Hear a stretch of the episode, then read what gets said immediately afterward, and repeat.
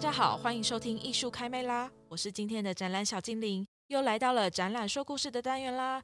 很高兴今天可以邀请到我们台湾陶艺奖实用奖特优得主周慧玲老师来到节目现场，跟大家分享陶艺创作的各种心路历程以及有趣的故事。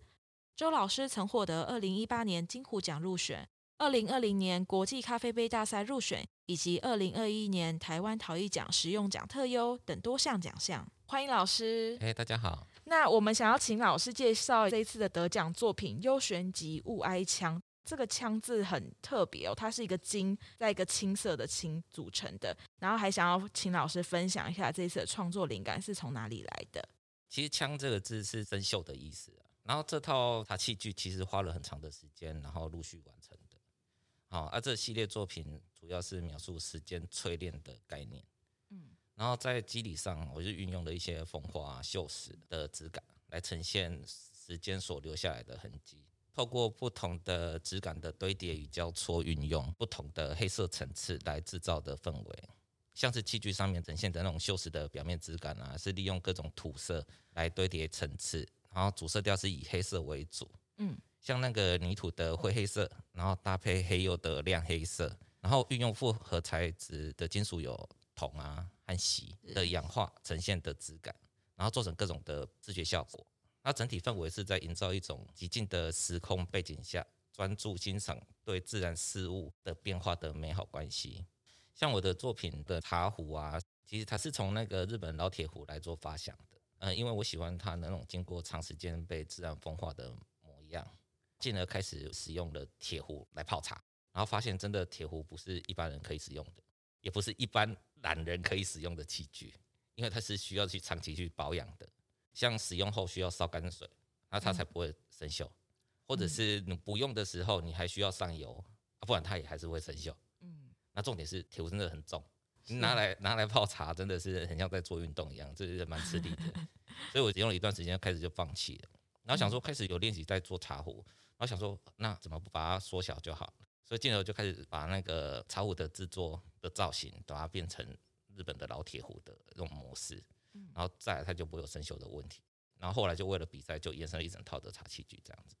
哦，原来是这样。对嗯那请老师分享一下这次作品的创作灵感来源。 OK，这次的主要灵感是在一次的小琉球的夜间导览而获得的想法。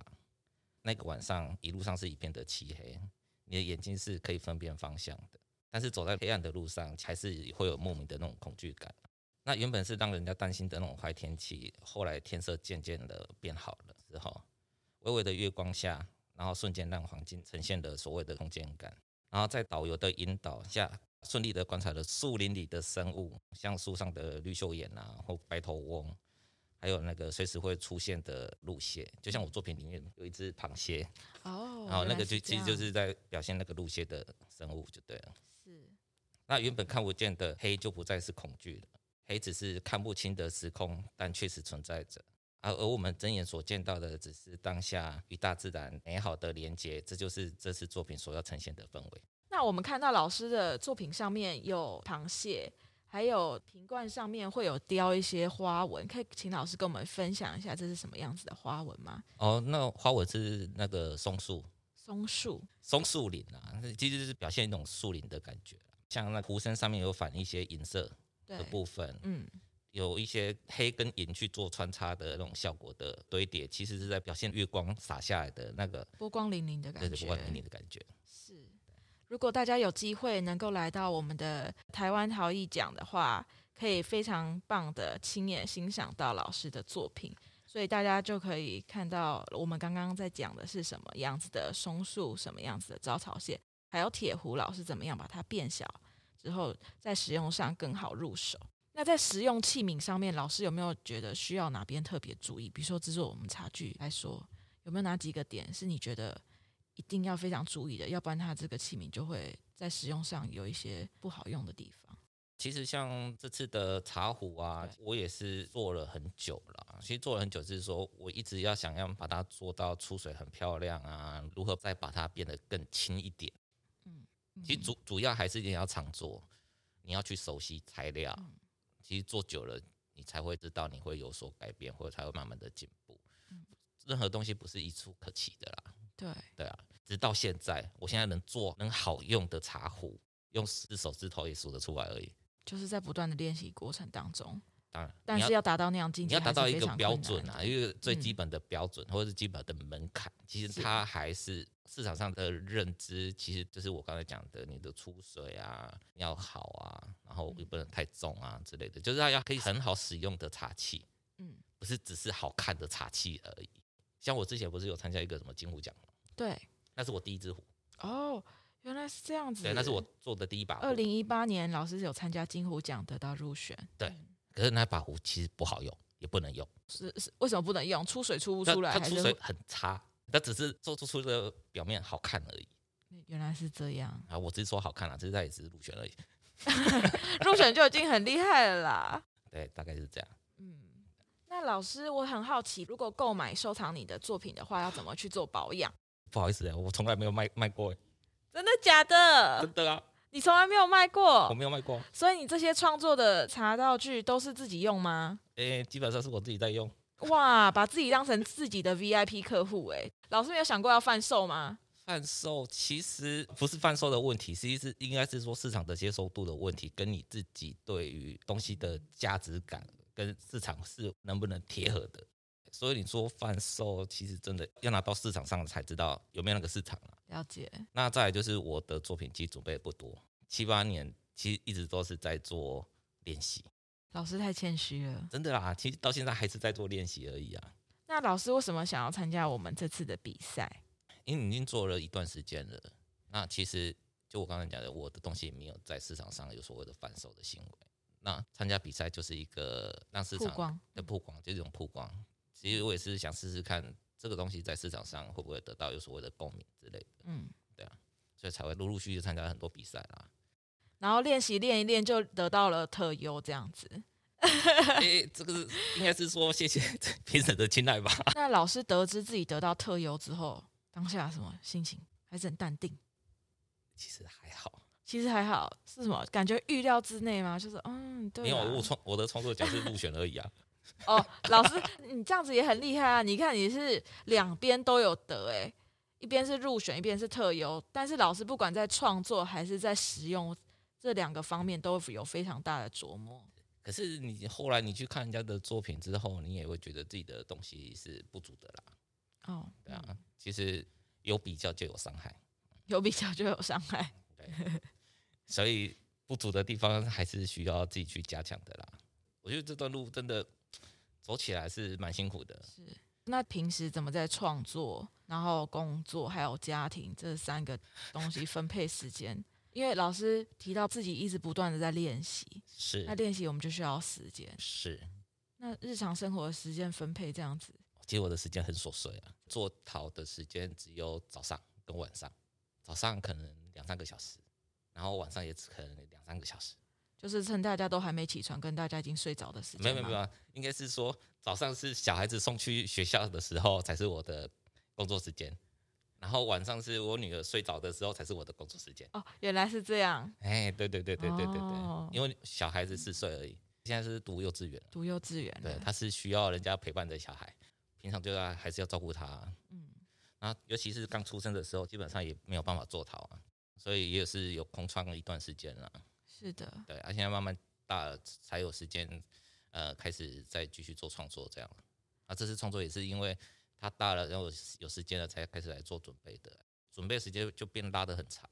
嗯，对啊，他喜欢捏陶吗？我会买那个那个什么树脂粘土给他玩啊、哦对，嗯不可能给他玩陶土啦，对啦，我想说有没有接触一些艺术因为相关的？因为我的工作室是在家里啦，嗯，家里的阳台。是对，其实要保持干净，不然家里会很脏乱。哦，哎原对来是这样。是，那要公开感谢太太吗？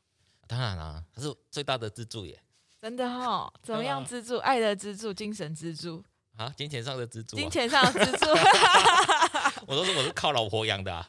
真的哈、哦，好哎真的好，有这么棒的老婆，真的，我只能说这样你只能说这样， 这这一定要剪进去给老婆听哦。啊。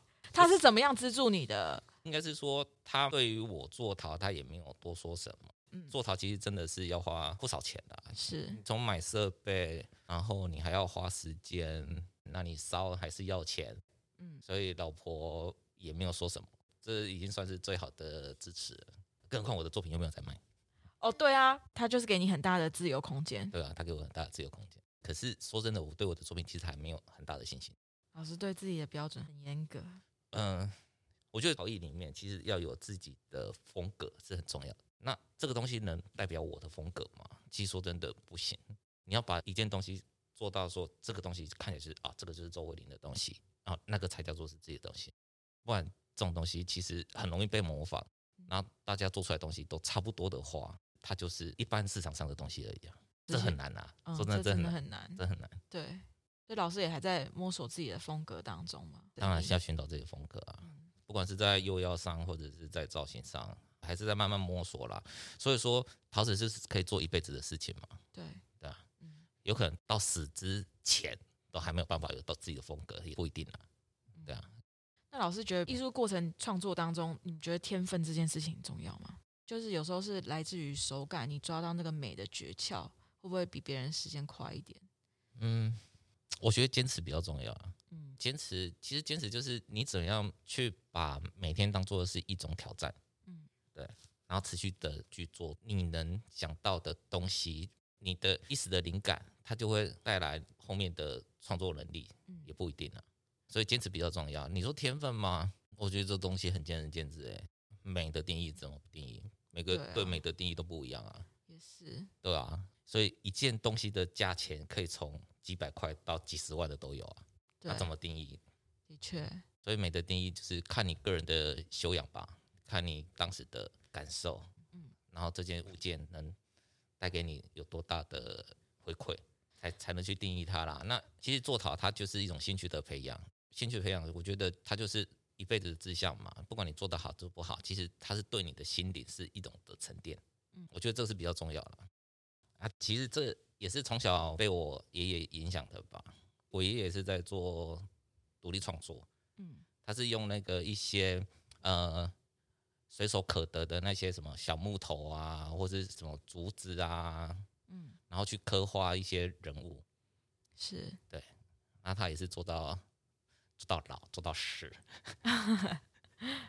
对啊，所以他就是一辈子都在坚持他的兴趣。对他的兴趣就是在做医生所看到的一些景象，然后把它刻画出来。嗯，然后他就把这些作品留给自己的子孙们。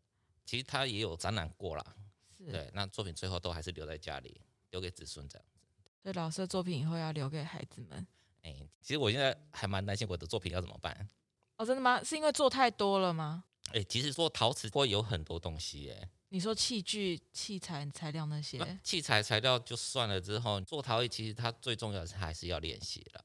对，那像不管你是做器型啊，或者是你要研究釉药，好就釉药好了，那别人都是用四片啊，可是我想要练习自己呃手拉胚的功力，所以我的四片基本上都是用杯子去做去做的。对，所以，那你每烧一次窑，你就有一大堆的四片，所以我就变得我有一大堆的杯子。那你每天要做，然后你每天又要烧的话，那那就累积的越来越多。嗯，对，那像比赛的话，比赛完之后那些作品怎么办呢？你也是要堆在家里啊， 所以会越堆越多的话，那真的需要很大的空间呢、老师会把自己的作品送给别人吗？亲戚、朋友、好朋友这种的？我作品都送给我弟弟啊，哦，真的哦或，者哇一，些亲戚朋友啊，啊，不然东西那么多怎么办？也是也是，散播爱给大家。不嫌弃的话，老师，那这一路上有没有人你想要感谢的，或者是特别你觉得对你这一路洗陶的路程当中，你觉得有一个非常大的帮助，帮助你的人，或者是哦，有啊，嗯其实、其实我的陶艺的启蒙就是所谓的邱老师嘛，是对啊，他是教我怎样去欣赏陶，对对，他说要先会看才会做，对啊鉴赏力，对，先要学会鉴赏，你才知道嗯桃子怎么去做它，或者怎样才是对的东西，才能做出对的东西。嗯那后来我是在英哥来这边学习陶瓷的，是先从拉胚开始啊。那我是跟那个林修宇老师去做那个拉胚，然后学一些基本的釉药学，然后还有跟那个谁，那个邱玉琪老师学拉大胚，哦，拉大胚，对，大花瓶嘛，哎，对，大花瓶、大花器。哦，因为那时在他他那边上课，我就说我主要是要来学习怎么样拉大。啊啊，其实说真的，到现在可能应该也忘记怎么拉了吧？因为现在走金子路哎、线，不是，因为所有东西真的是需要练习的，哦，真的是对，而且是需要长时间的练习。嗯对啊。那像邱玉琪老师，他们以前是在工厂工作的嘛，嗯所以他们很习惯就是去做大型的物件啊，其实就是东西就是要做到时间去累积来的啦。要让身体有一个记忆，对对对对对，只要你熟了，你基本上应该都没什么问题。是就是坚持自己想做想做的事情啊，嗯对啊，那不管时间的快跟慢，嗯你只要走这往那一条路往前走就对了。嗯，对。那在这一条道路上，老师有没有在某一个时刻是比较低潮的？我、一直都在低潮，哦，真的吗？从来没有走到高峰上。一直在低谷往上爬坡是吗？对啊，谁知道终点在哪里呢？嗯，也是。那得到这个特优，有没有觉得有看到一点点？曙光吗？对，没有，没有。嗯哦，那老师真的是很平常心在看待得奖这件事情。哎，别想那么多啦，反正能参加比赛就就参加比赛，其实能运用到的时间其实还蛮紧迫的啦。是对，你要要挤出那一点点时间才能做。对，尤其生活上也还有很多需要 take care of 的事情。对啊，那我们来问老师，要怎么样鼓励年轻的创作者？然后我我我没有很鼓励人家踏 进来，哦，真的吗？哎、这是前坑呢、那在这么大的前坑里面，老师怎么样是坚持到现在？其实也没有坚持啊。其实这是我想要培养的一个兴趣啦，是，因为陶瓷其实看到很多老前辈一直做到做到老，然后对做一辈子，嗯我觉得这是一个很好的兴趣的养成。嗯，非常谢谢周慧玲老师今天来到我们的节目当中，谢谢老师。啊，谢谢大家。台湾陶艺奖的展期是四月一号至八月二十八日，在我们陶博馆的三楼特展室展出，欢迎各位听众们来欣赏我们精彩的作品。那记得来看展览哦。欢迎大家来看展览。